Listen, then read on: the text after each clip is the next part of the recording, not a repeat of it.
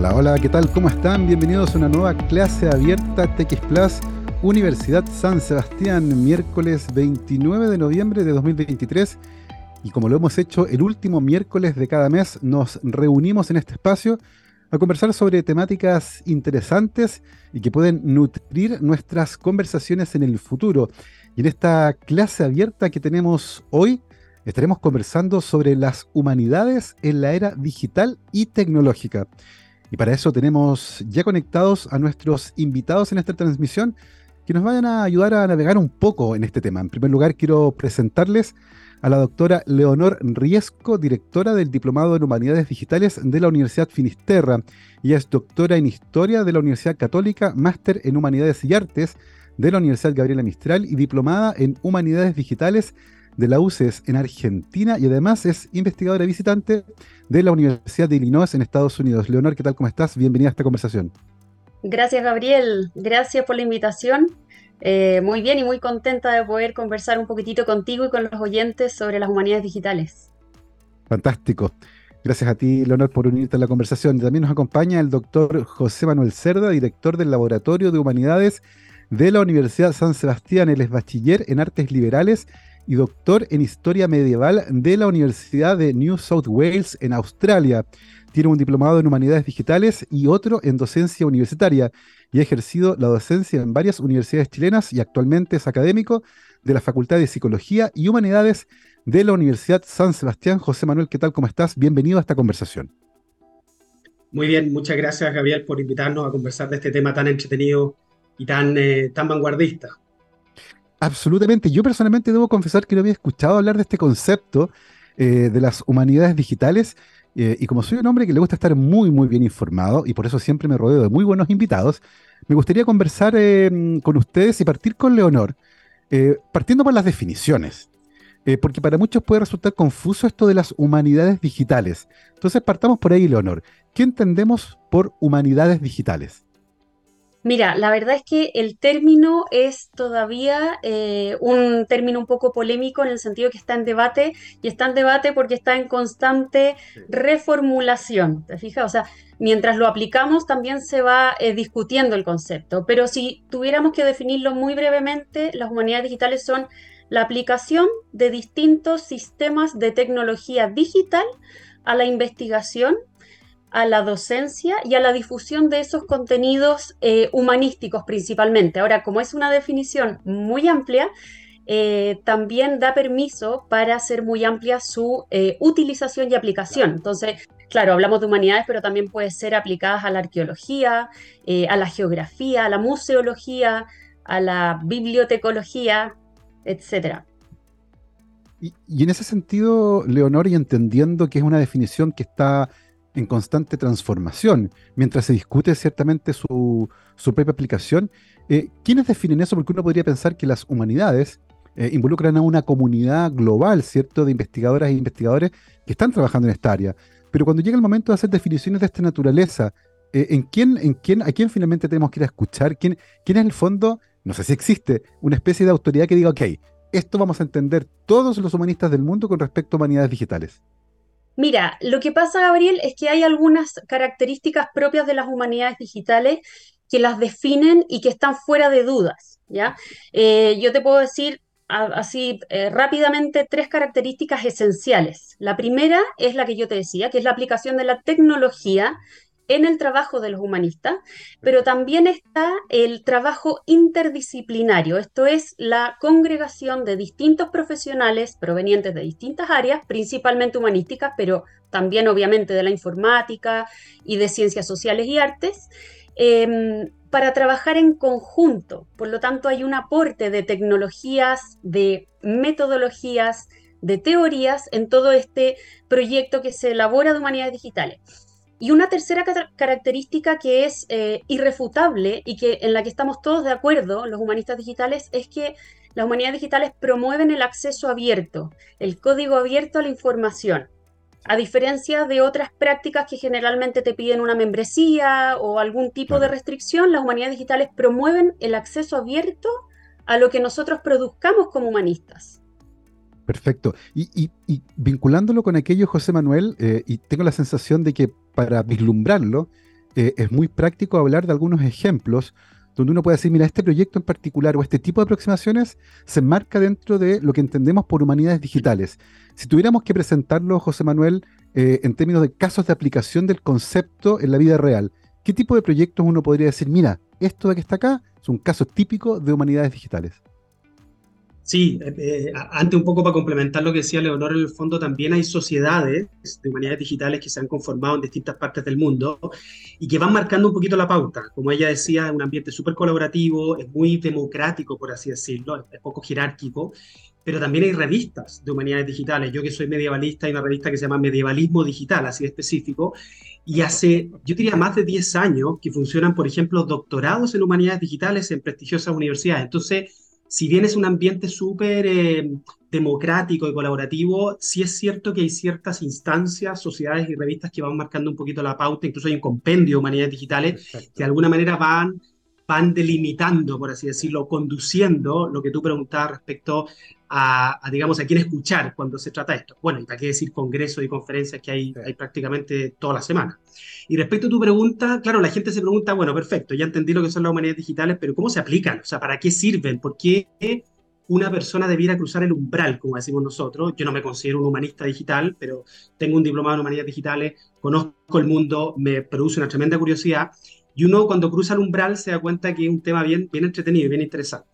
Y, y, es entretenido también porque hay ejemplos muy concretos de cómo las humanidades digitales se han usado. Y hay dos que a mí rápidamente se me vienen a la cabeza y, los comento porque son un poquito cliché o conocidos en el mundo de los humanistas digitales, pero que se citan constantemente como, como buenos ejemplos de aplicación de humanidad digital y que son sorprendentes. Por ejemplo, uno es, eh, tiene que ver con el famoso Lope de Vega, está hablando siglo XVI, XVII, famoso compositor, ¿no es cierto?, dramaturgo, poeta, y que había otra persona que lo conocía, que se llamaba Andrés de Claramonte, que era muy bueno, pero que publicaba las obras con el nombre de Lope de Vega para poder venderlas. Y había una sospecha que este era el caso. Entonces, en el siglo XX se han aplicado eh, análisis estilométrico, que en el fondo es la métrica de los parámetros de estilo, y se ha podido determinar que hay ciertas obras atribuidas a Lope de Vega que en realidad no son de él, sino que son de este pobre hombre que le ponía el nombre del famoso para poder vender las obras. Entonces ahí tienes un caso, podríamos decir, fascinante ¿eh? y que realmente irrumpe en un proyecto de investigación. Tú que eres científico, imagínate lo que significa poder eh, cruzar un umbral, poder realmente hacer un cambio paradigmático en una investigación nada más y nada menos que respecto a la autoría. O sea, aquí ya no solamente estamos hablando de ese caso. Y te voy a poner uno más reciente y quizás más potente, porque la gente que nos escucha lo va a encontrar más impactante. Bueno, que es J.K. Rowling, ¿no es cierto? La famosa autora de, de, Harry Potter. Al principio no le fue bien con sus libros, entonces empezó a publicar con un seudónimo, incluso de un hombre y la gente sospechaba que ella no era la autora, en fin, y ya ella había deslizado algo en la prensa, y un grupo de norteamericanos aplicó nuevamente análisis estilométrico, es decir, como decía Leonor, el uso de software de análisis computacional al estilo narrativo de una persona, y pudo determinar que efectivamente la persona que publicaba con tal nombre en realidad era otra. Entonces, ahí tú tienes dos ejemplos entre miles que se podrían dar de cómo las humanidades digitales asisten, ayudan, complementan la investigación de los humanistas. Es fascinante porque efectivamente hay una revolución tecnológica que va acompañando, ¿cierto?, al desarrollo de una disciplina que, que habitualmente, tengo la sensación, se tiende a anclar en la tradición, ¿cierto? Muy en la biblioteca, muy en el texto, en la fuente original. Sin embargo, hay herramientas que pueden facilitar hallazgos bien, bien impresionantes en esta área. Eh, en ese sentido, Leonor, eh, ¿cómo has visto el desarrollo de esta área en particular en, en nuestros territorios, en América Latina y particularmente en Chile? Sí, bueno, a mí se me olvidó mencionar que el, cuando se gesta este concepto es eh, ya a mediados, fines del siglo XX, sin embargo la práctica eh, se remonta a principios del siglo XX. Em, incluso antes si queremos hablar de la teoría de las humanidades digitales, pero ya a principios del siglo XX existe un caso concreto con el padre jesuita Roberto Busa, que es el considerado padre de las humanidades digitales. Por lo tanto, si te fijas, ya tenemos más de un siglo de trayectoria donde el hemisferio norte y en especial el mundo angloparlante lleva definitivamente la delantera. Pero si queremos eh, enfocarnos solamente en América Latina y en el mundo hispanoparlante, pero dentro de América Latina, em, yo te diría que el desarrollo es, eh, es, es muy vertiginoso en el sentido de que se va desarrollando de manera bastante rápida, acelerada y muy eh, asociativa este, esta práctica de las humanidades digitales en distintas eh, facultades, en distintas universidades, grupos de estudiantes, etc. Em, y, bueno, hay países que también dentro de América Latina llevan la delantera, o sea, con asociaciones, por ejemplo, en México, la red HD, en Brasil hay mucho desarrollo también, en Argentina, en Colombia, y que tú ves que hacen un nexo con organizaciones europeas y norteamericanas. Em, si nos vamos definitivamente a Chile, yo veo un panorama muy positivo en el sentido de que actualmente no hay nada. Eh, de hecho, eh, lo primero que tenemos, y quizás eh, lo más paradigmático, es el Diplomado en Humanidades Digitales que imparte la Universidad Finisterre, que yo estoy muy honrada de dirigir también y hacer clases en él, porque es el primer programa que se dedica exclusivamente a la enseñanza de las humanidades digitales. Em, y bueno, y actualmente es el único también, no solo el primero, sino que es el único. Pero como yo te digo, el, término de las humanidades digitales todavía tiene mucho por em, desarrollar, tiene un camino largo todavía en Chile. No es un concepto muy conocido, a veces da un poquito de resquemor, quizás recelo entre algunos grupos de humanistas, eh, después nos podemos detener quizás un poco más en eso, pero yo te diría que el panorama es muy positivo en el sentido de que los humanistas estamos constatando resultados efectivos y muy positivos para la investigación, pero también para la enseñanza de las humanidades digitales y en ese sentido también para la difusión. Sí, es, un tema fascinante sobre el cual vamos a volver porque tengo la sensación de que va a haber un impacto bien interesante en la forma en que eh, quienes actualmente están estudiando humanidades se tienen que formar porque hay otras herramientas que van a tener que empezar a incorporar. Eh, en ese sentido, José Manuel, Cuéntenos un poco acerca del trabajo que están haciendo ustedes en la Universidad San Sebastián con el Laboratorio de Humanidades y cómo se vincula con esta temática de las humanidades digitales. Sí, mira, el, laboratorio, bueno, da para una conversa larga, porque las humanidades digitales son solamente una parte del proyecto que nosotros estamos desarrollando.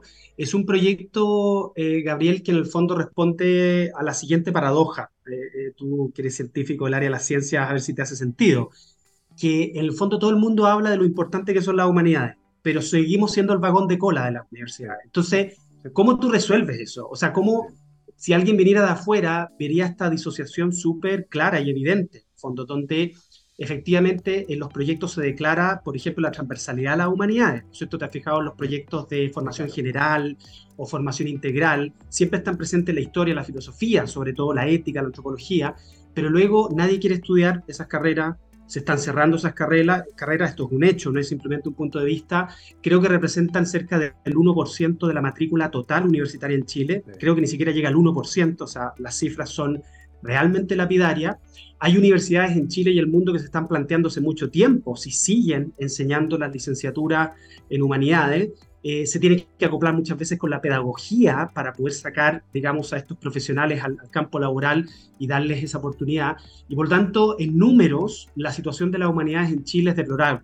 Eh, entonces, ¿cómo tú resuelves esta paradoja de que todo el mundo, incluso las empresas, hablan de las habilidades blandas, el trabajo en equipo, la empatía, la perspectiva histórica, la tolerancia, que te las enseñan de manera muy especial la formación humanista, con el hecho de que las humanidades nadie las quiere estudiar o nadie las quiere convertir en, una profesión, por así decirlo.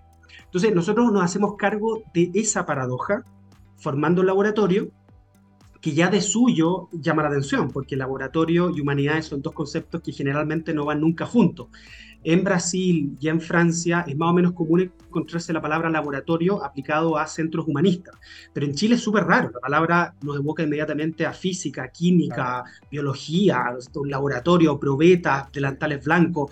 No tiene nada que ver con ese mundo, no sé si te has fijado tú cómo se promocionan las humanidades en Chile con el típico globo terráqueo, ¿no es cierto? y esos libros de, de, biblioteca así como media roñosa que son preciosas, pero que en realidad no tienen nada que ver con lo que nosotros hacemos en el día a día. Un humanista hoy día está frente a un computador durante 80% de su día y el otro por ciento del día está haciendo clases. Nunca tienen esos globos terráqueos en sus casas, ni tampoco tienen esos libros del siglo XIX. Esos generalmente están de adorno.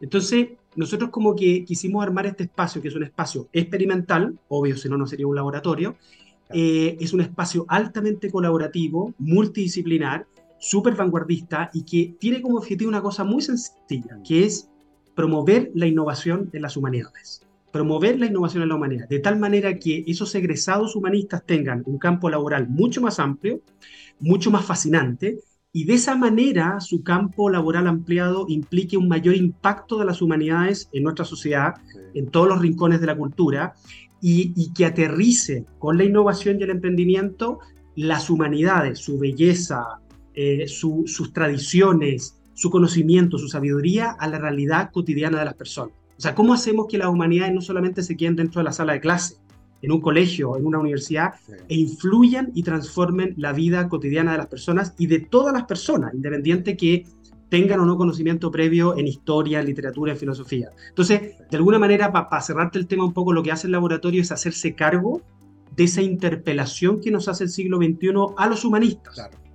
Esa interpelación que nos hacen los medios de comunicación, de que nos dicen, oye, queremos saber más historia, oye, queremos consumir más documentales eh, de filosofía en Netflix, oye, nos estamos haciendo estas grandes preguntas, empresas que quieren eh, asesorías culturales, museos, en fin, hay una serie de personas, instituciones públicas y privadas que requieren de este apoyo, de esta visión, de este movimiento, porque realmente más que una unidad académica universitaria es un verdadero movimiento que quiere impulsar la innovación y el emprendimiento de las humanidades para que tengan las humanidades el protagonismo y el lugar que se merecen en, la sociedad y en la cultura.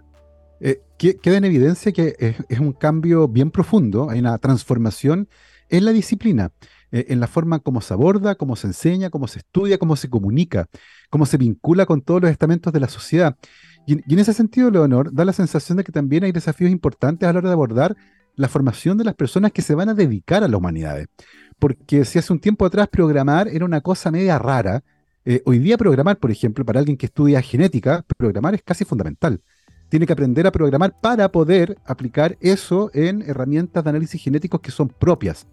Eh, en ese sentido, Leonor, y pensando que estas herramientas digitales llegaron para quedarse y van a revolucionar, ¿cierto?, el estudio de las humanidades y la investigación en humanidades, ¿cómo debería cambiar la formación de quienes eventualmente van a estudiar carreras vinculadas con esta área?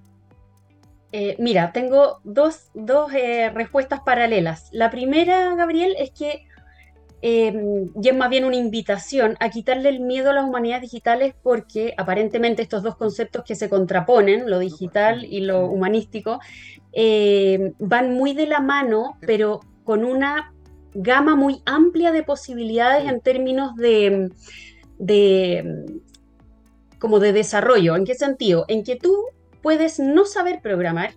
De hecho, yo no sé programar más que lo básico, pero sí puedes utilizar programas que son realmente muy fáciles, muy amigables y muy intuitivos para un humanista, porque fueron hechos para humanistas.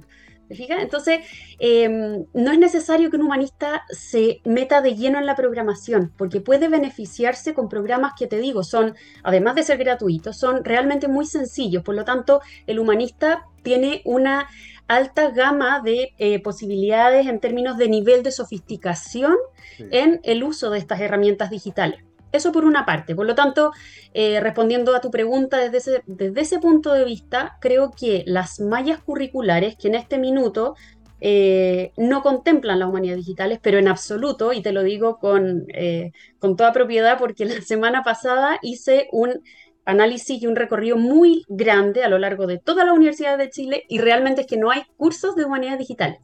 Entonces, eh, el desafío es justamente incorporar el estudio de las humanidades digitales, pero desde algo muy sencillo, no tiene por qué ser eh, tan sofisticado o tan minucioso o tan eh, complicado quizás para un humanista como es la programación. Eso por una parte. Y por otra parte, creo que es súper importante hacer hincapié en que el humanista no deja de ser humanista cuando empieza a utilizar todas estas herramientas digitales. Em, no, me gusta ser autorreferente, pero, creo que en este caso la experiencia personal vale mucho.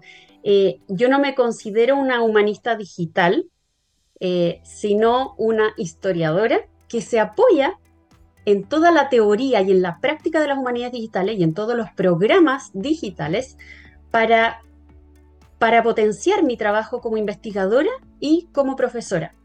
Entonces, las humanidades digitales a mí me han abierto como un, mundo adicional, pero no me ha anulado mi esencia eh, profesional como historiadora. Y en ese sentido también es muy necesario recordar eh, y hacer hincapié en que las humanidades digitales aportan, no, no anulan las maneras tradicionales de hacer investigación, docencia, etc. No anulan. Em, y no es, no es, necesario aprender a programar, como yo te decía, porque hay cosas mucho más sencillas que se pueden aplicar desde la casa y, con programas gratuitos. Em, así es que es una invitación, como yo te decía antes, muy positiva. Mm. Tenemos, tenemos un, panorama proyectado muy positivo y muy factible.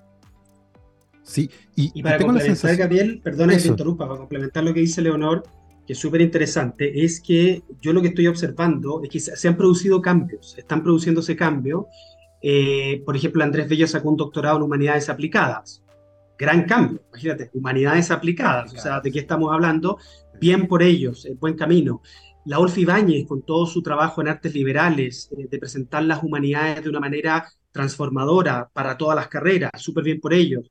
Eh, después, eh, la Universidad Católica, por ejemplo, ahora está sacando un magíster en historia pública, que tiene que ver un poco con esto, ¿no es cierto? Con hacerse cargo un poco de la interpelación que le hace el siglo XXI y las personas comunes y corrientes, nosotros los humanistas, que somos supuestamente los, los poseedores de toda esta sabiduría, que en realidad no lo somos, pero tratamos de entregarla al público general. Entonces, yo estoy observando hace unos dos o tres años ciertos cambios eh, que antes eran completamente impensados en la academia chilena y que, bueno, en el caso de Leonor, ¿no es cierto?, con su diplomado en humanidades digitales ya logra una consagración y un reconocimiento mucho más importante, ¿no es cierto?, un avance mucho más importante en el área, pero que te muestran que estas nuevas generaciones de humanistas eh, vienen con estas inquietudes. Y, aquí yo creo que el gran paso hay que darlo en el pregrado, ¿no es cierto? Porque el pregrado es realmente el lugar donde tú recibes esa primera fase de formación universitaria desde el colegio, ¿no es cierto?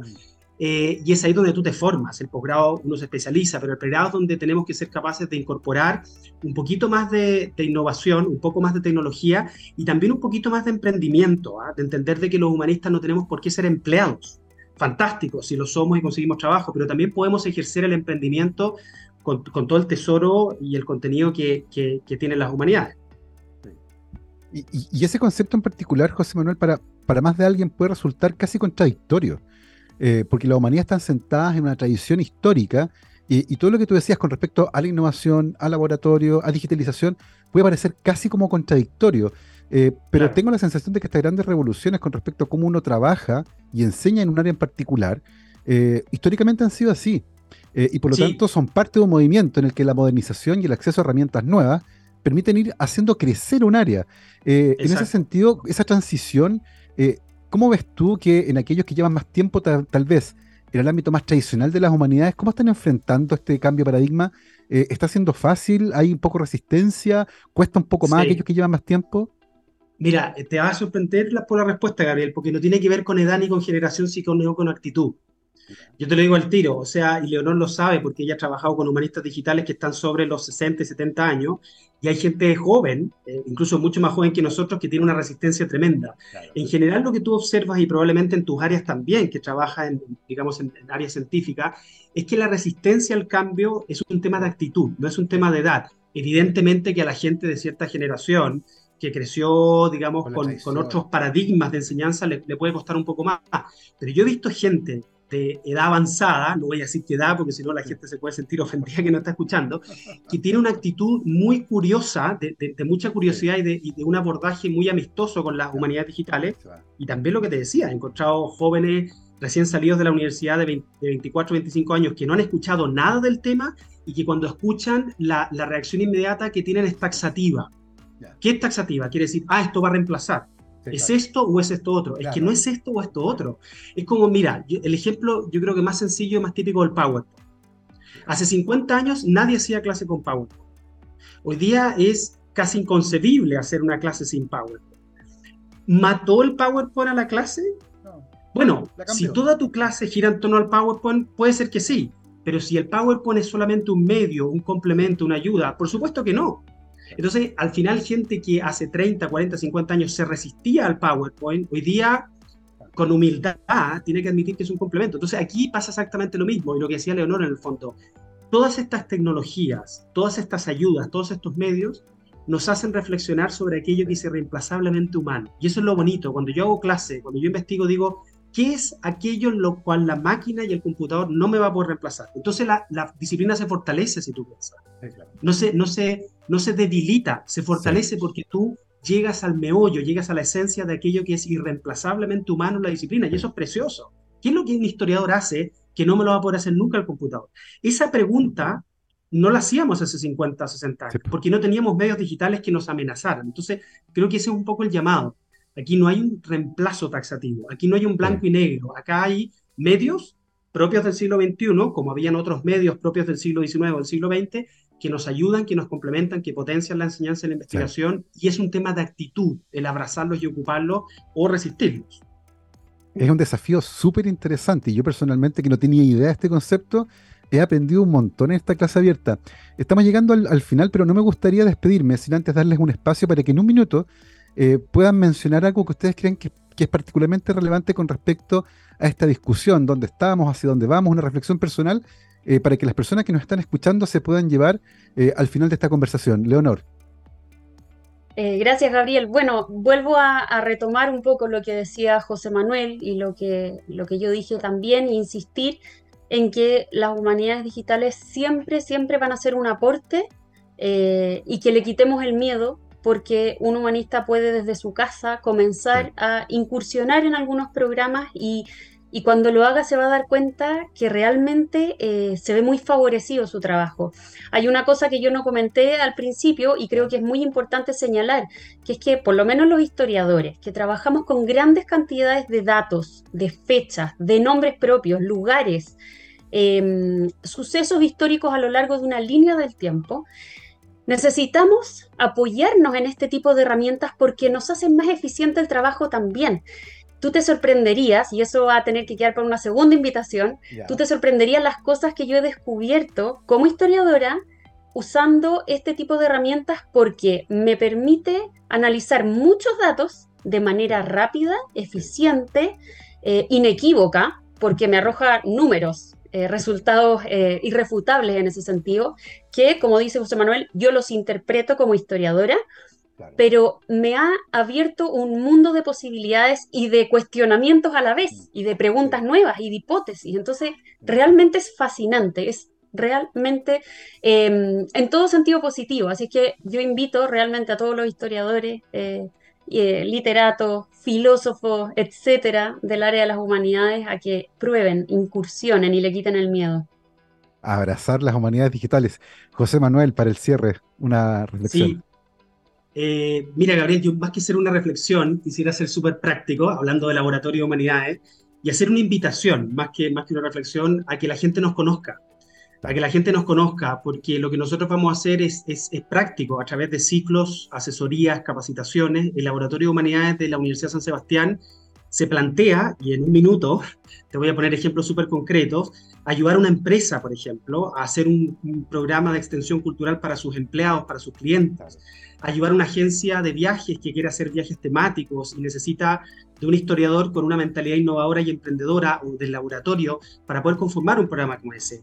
A un canal de televisión que de repente quiere hacer un programa cultural o una serie de documentales y no sabe a quién acudir, para eso está el Laboratorio de Humanidades, a un museo que de repente quiere digitalizar en 3D o escanear toda su muestra, en el caso de que haya un robo, incendio, para eso está el laboratorio. Eh, o un museo que quiere generar una experiencia mucho más interactiva con el usuario, les armamos un proyecto. O sea, lo digo porque la gente se puede preguntar, bueno, ¿qué hace el laboratorio? ¿Qué, qué actividades organiza? ¿Qué, ¿Qué, qué, servicios presta?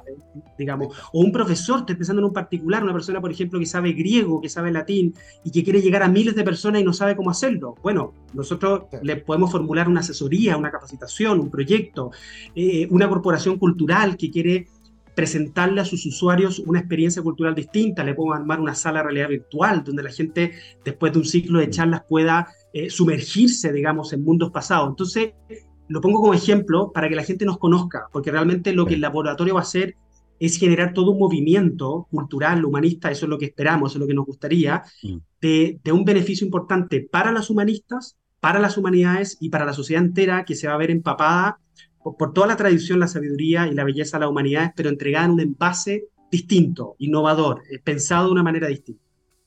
Es fantástica la conversación que hemos tenido hoy con unos potenciales gigantescos para revolucionar un área que habitualmente, como decía, la vemos sentada como en la tradición, pero que ciertamente se hace cargo de los cambios tecnológicos y los emplea para hacer descubrimientos fantásticos como los que nuestros invitados, la doctora Leonor Riesco, directora del Diplomado en Humanidades Digitales de la Universidad Finisterre, y el doctor José Manuel Cerda, director del Laboratorio de Humanidades de la Universidad San Sebastián, nos comentaban en esta clase abierta TX Plus Universidad San Sebastián que está llegando a su final. Leonor, muchísimas gracias por habernos acompañado. Gracias, Gabriel, un gusto. José Manuel, muchas gracias por habernos acompañado. Muchas gracias por la invitación y un saludo a todos quienes nos han escuchado hoy día. Fue una conversación fantástica y recuerden que el último miércoles de cada mes nos estamos reuniendo en estas clases abiertas para conversar sobre este y otros temas tan fascinantes. La próxima clase es el miércoles 27 de diciembre, la última del año. Que estén muy bien, cuídense. Chao, chao.